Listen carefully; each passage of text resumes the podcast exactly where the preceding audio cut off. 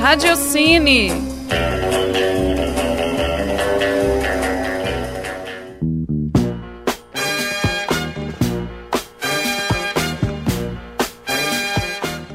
Olá, ouvintes da Rádio Online.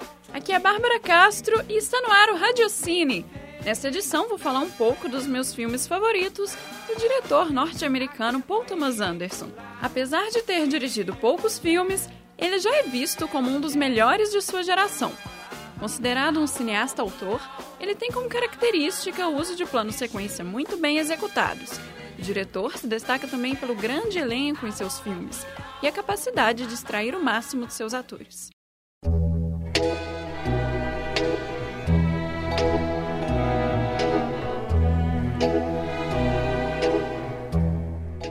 O cineasta anunciou no Festival de Cannes de 99 que o sucessor do premiado Magnolia seria um filme com Adam Sandler, muita gente achou que era brincadeira.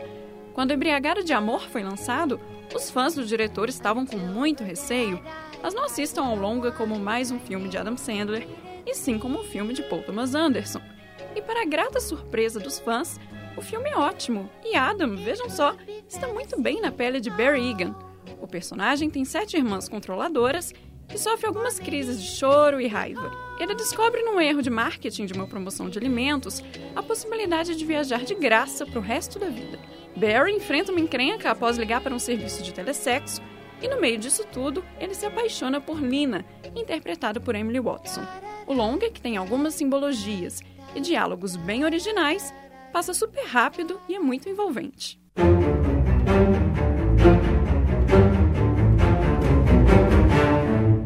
Outro filme excelente de Paul Thomas Anderson é o drama épico Sangue Negro, de 2007.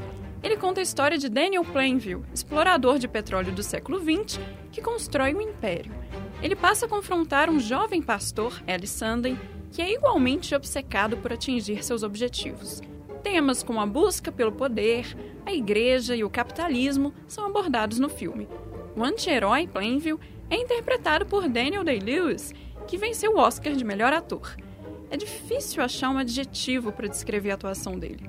Aliás, só por ter Day-Lewis no elenco, Sangue Negro já merece ser visto. Segundo a produtora do longa, se o ator não tivesse aceitado o papel, o filme não seria feito. As cenas protagonizadas por Daniel e Paul Dano, que interpreta o pastor, são de encher os olhos. A trilha sonora do longa é imponente e a cena final é icônica.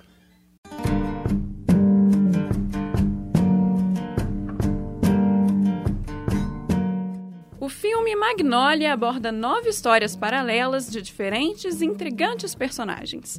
Histórias que se interligam de forma perfeita ao longo do enredo. Anderson consegue contar todas as tramas, que são igualmente importantes, sem deixar o ritmo cair em nenhum momento das três horas de filme. Dentre os personagens estão um produtor de TV com câncer terminal que quer reencontrar o filho, um guru machista, a esposa do produtor que casou com ele por dinheiro e depois da doença descobriu que o ama, e seu enfermeiro atencioso. Há ainda o apresentador de um famoso programa de TV que também está doente e tem uma relação complicada com sua filha, que por sua vez cruza o caminho de um policial que se apaixona por ela e uma criança prodígio que participa do programa, além de um homem que participou do show quando era pequeno. O filme é cheio de metáforas, como a famosa cena da chuva de sapos. Todos os atores estão ótimos em seus papéis, mas Tom Cruise e Julianne Moore chamam a atenção. Magnolia é o tipo de filme que merece ser visto muitas vezes e que admite várias interpretações.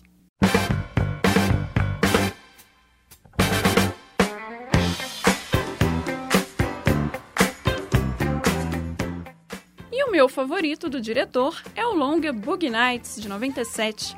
Ele marca o início promissor de Anderson no cinema. O filme é ambientado nos anos 70 e 80 e mostra a vida de personagens que fazem parte da indústria pornográfica. Em mãos erradas, o longa poderia ficar vulgar ou grotesco, mas Paul conta a história de forma muito interessante e o filme é muito bem executado. O protagonista é Ed Adams, interpretado por Mark Wahlberg em seu primeiro papel de destaque. Ele é um jovem recém-saído do colégio que se vê deslumbrado com um estrelato após receber uma proposta para atuar nas produções do diretor de filmes adultos Jack Horner. Passam pelo caminho do personagem, que agora é conhecido como Dirk Diggler, muitas mulheres, bebidas e drogas. O elenco é incrível, com destaque para Burt Reynolds, que interpreta Jack, e a personagem de Julianne Moore, Amber, atriz pornô que não tem o direito de criar sua filha. Também estão ótimos os atores Philip Seymour Hoffman, que nutre um amor por Ed, e William Maid Macy, que tem uma esposa que o trai com qualquer um. O que mais encanta no filme é o universo criado, que faz o espectador se sentir na década de 70. A trilha sonora é a melhor da filmografia do diretor.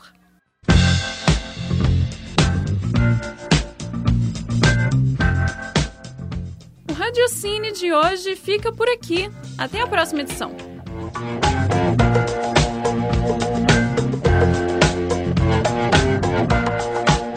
Este programa foi produzido por mim, Bárbara Castro, e conta com o apoio e supervisão da equipe do Laboratório de Áudio da PUC Minas, Campus Coração Eucarístico.